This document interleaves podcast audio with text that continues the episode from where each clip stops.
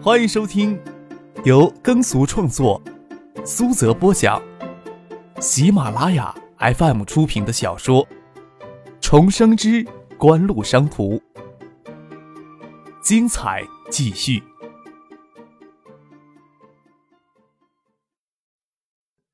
第一百四十一集，周游足以独当一面。张克很不负责任的将这些事情全都丢给了他。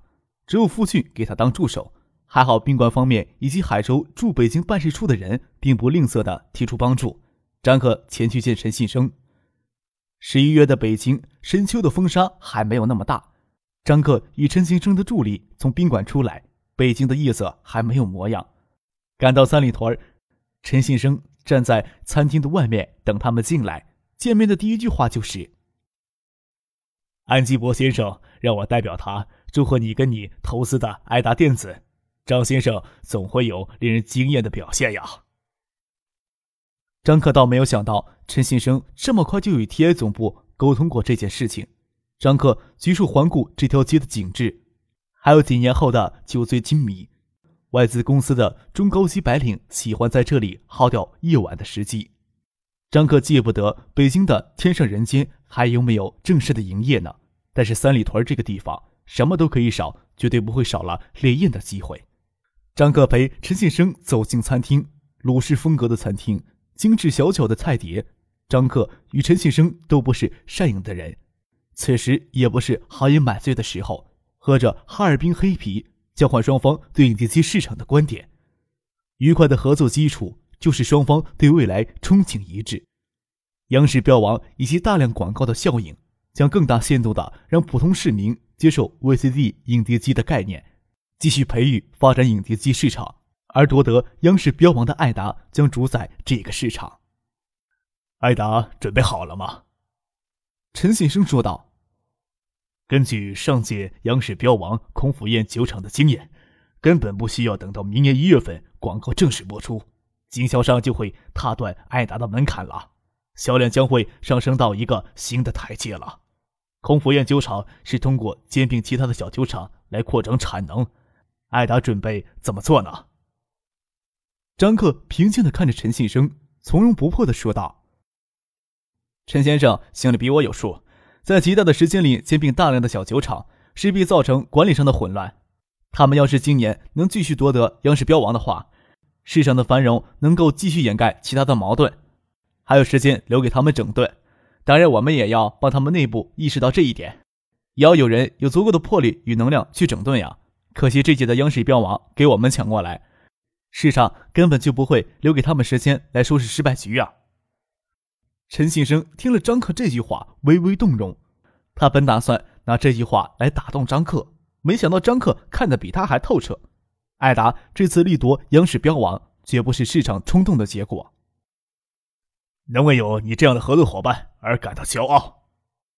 陈信生举起玻璃杯，笑着说：“既然这样，大家就没有必要来相互试探了。我想，艾达也感觉到时间紧迫了。在张先生过来之前，我与安吉波先生讨论过提尔中国公司刚刚授权与艾达展开更广泛、更密切的合作。就算明后年的影碟机月销量稳定在三十万台。”作为独供解码版的斯高柏公司，每个月将可以净得一千多万的美金暴利。就算 TI 公司再家大业大，也绝对无法对这个数字无动于衷。TI 公司会尽快拿出解码版与斯高柏来分享这个暴利市场。TI 公司不希望两家公司之间不信任的竞争打破解码版的垄断供应格局。但是斯高柏抢入市场有一年的先机，拥有相当的技术优势。自然不会轻易的放弃他们的垄断地位。要是影碟机整机组装厂商百花齐放，TI 与斯高柏之间的较量自然没有艾达什么事儿。然而，艾达从九月份开始就成为第二代解码版芯片最大的采购商，十月份就占到第二代解码版芯片的供应百分之二十。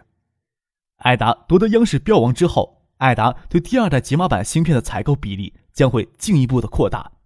那就让艾达在 TI 与斯高柏之间的较量拥有话语权了。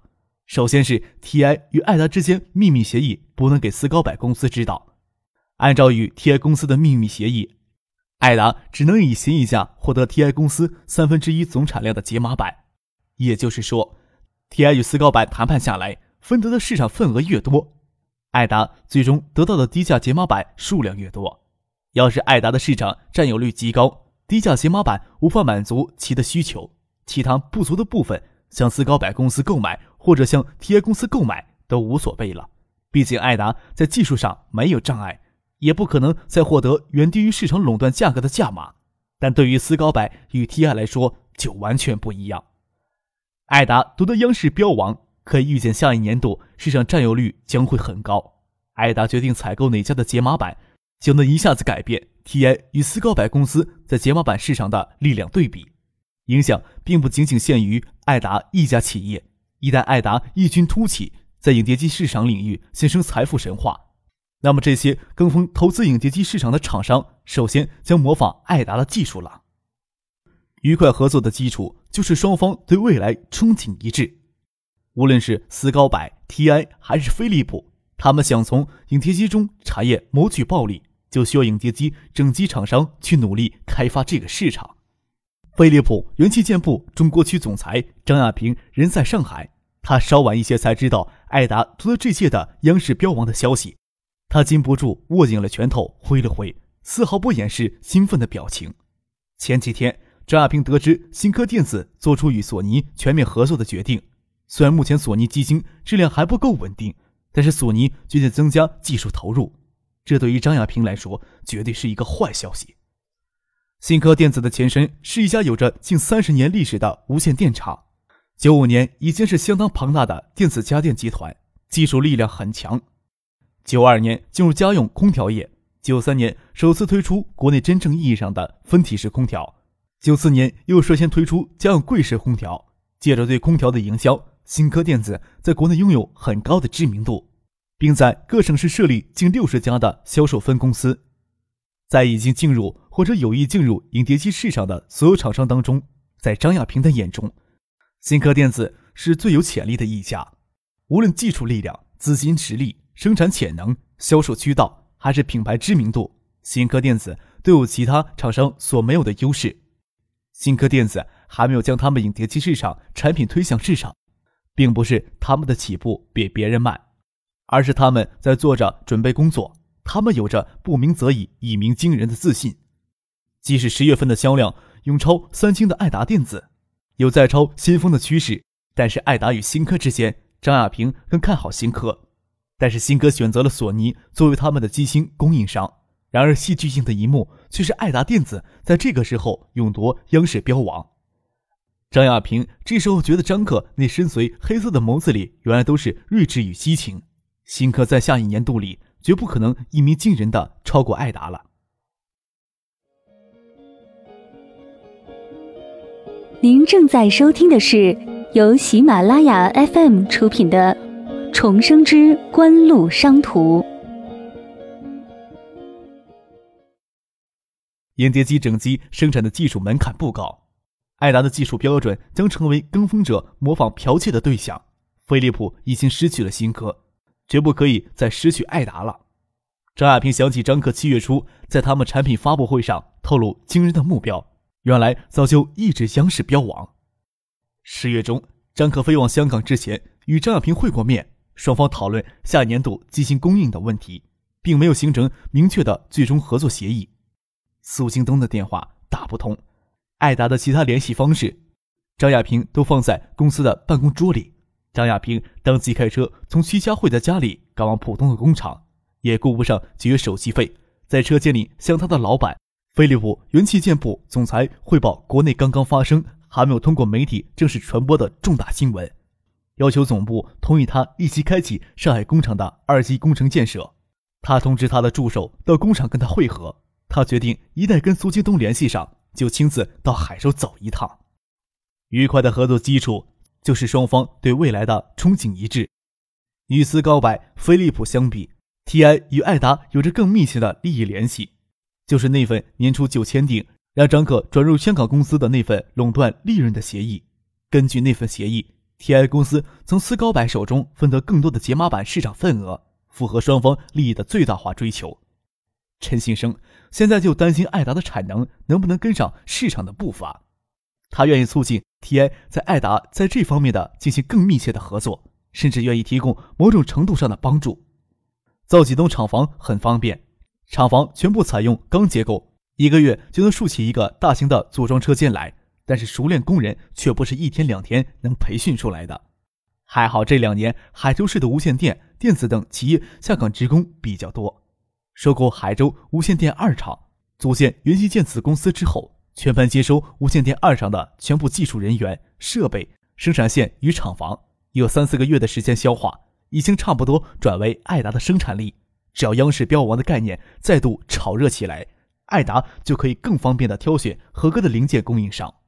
但是陈信生竟然表出愿意给爱达割一刀的念头，张克岂有不割的道理？TI 号称全球数字解决方案的提供者，在技术积累上的优秀，全球也只有屈指可数的几家公司能相比。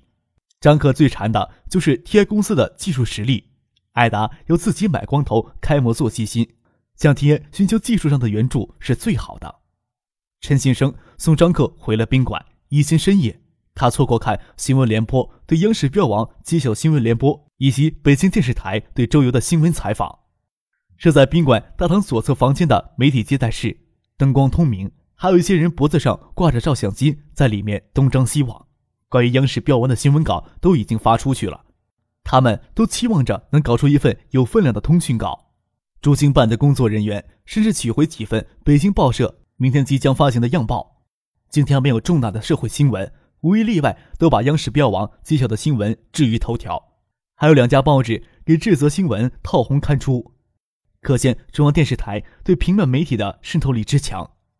傅俊与江母在接待室里，还有一名穿着西服的青年人在帮忙招待，没有穿宾馆的工作制服。不晓得周游又从哪里搞来的人手。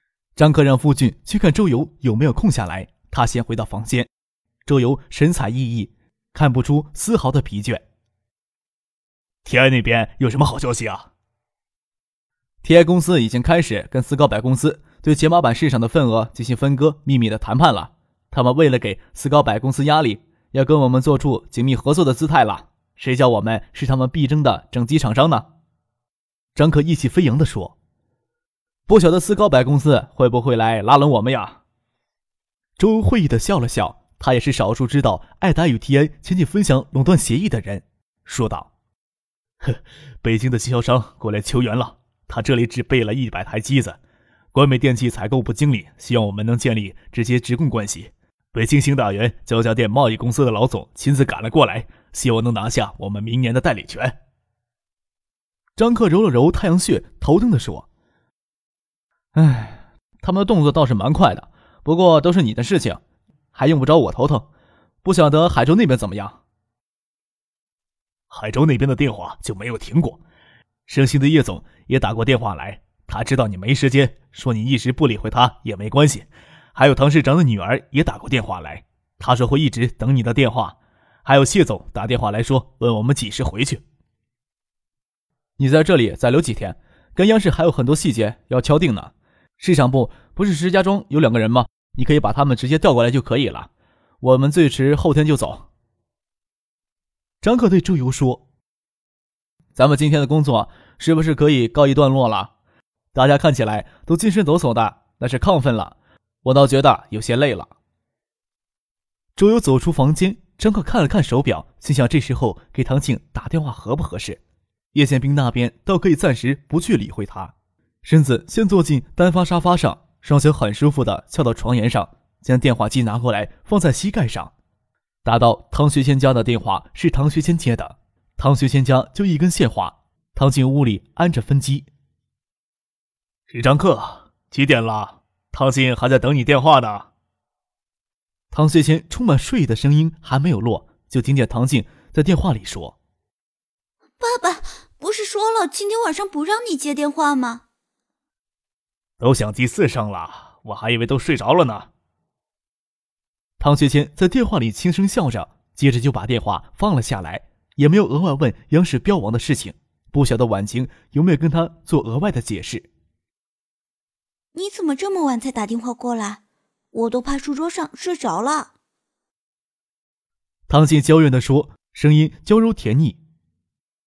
刚回宾馆，张克说道：“你可以先睡一觉的。你又不是不知道我睡觉沉，沾床就醒不来，听不到你的电话怎么办？”唐静娇嗔的说：“你为什么要把我的生日让所有人都知道啊？”你不喜欢？张克笑着说：“喜欢归喜欢，不过那一千朵玫瑰花，我还是额外要要的。”张克手一哆嗦，手里的电话机差点掉在地毯上。女孩子的直觉总会让男人心惊肉跳，还好唐静没有在电话里追根问底。他连打了好几个哈欠，通了半小时的电话就撑不住去睡觉了。唐静就是那种一到时间就会十分嗜睡的女孩子，深更半夜的时候休想让她赶走瞌睡虫，集中精力去做一件事情。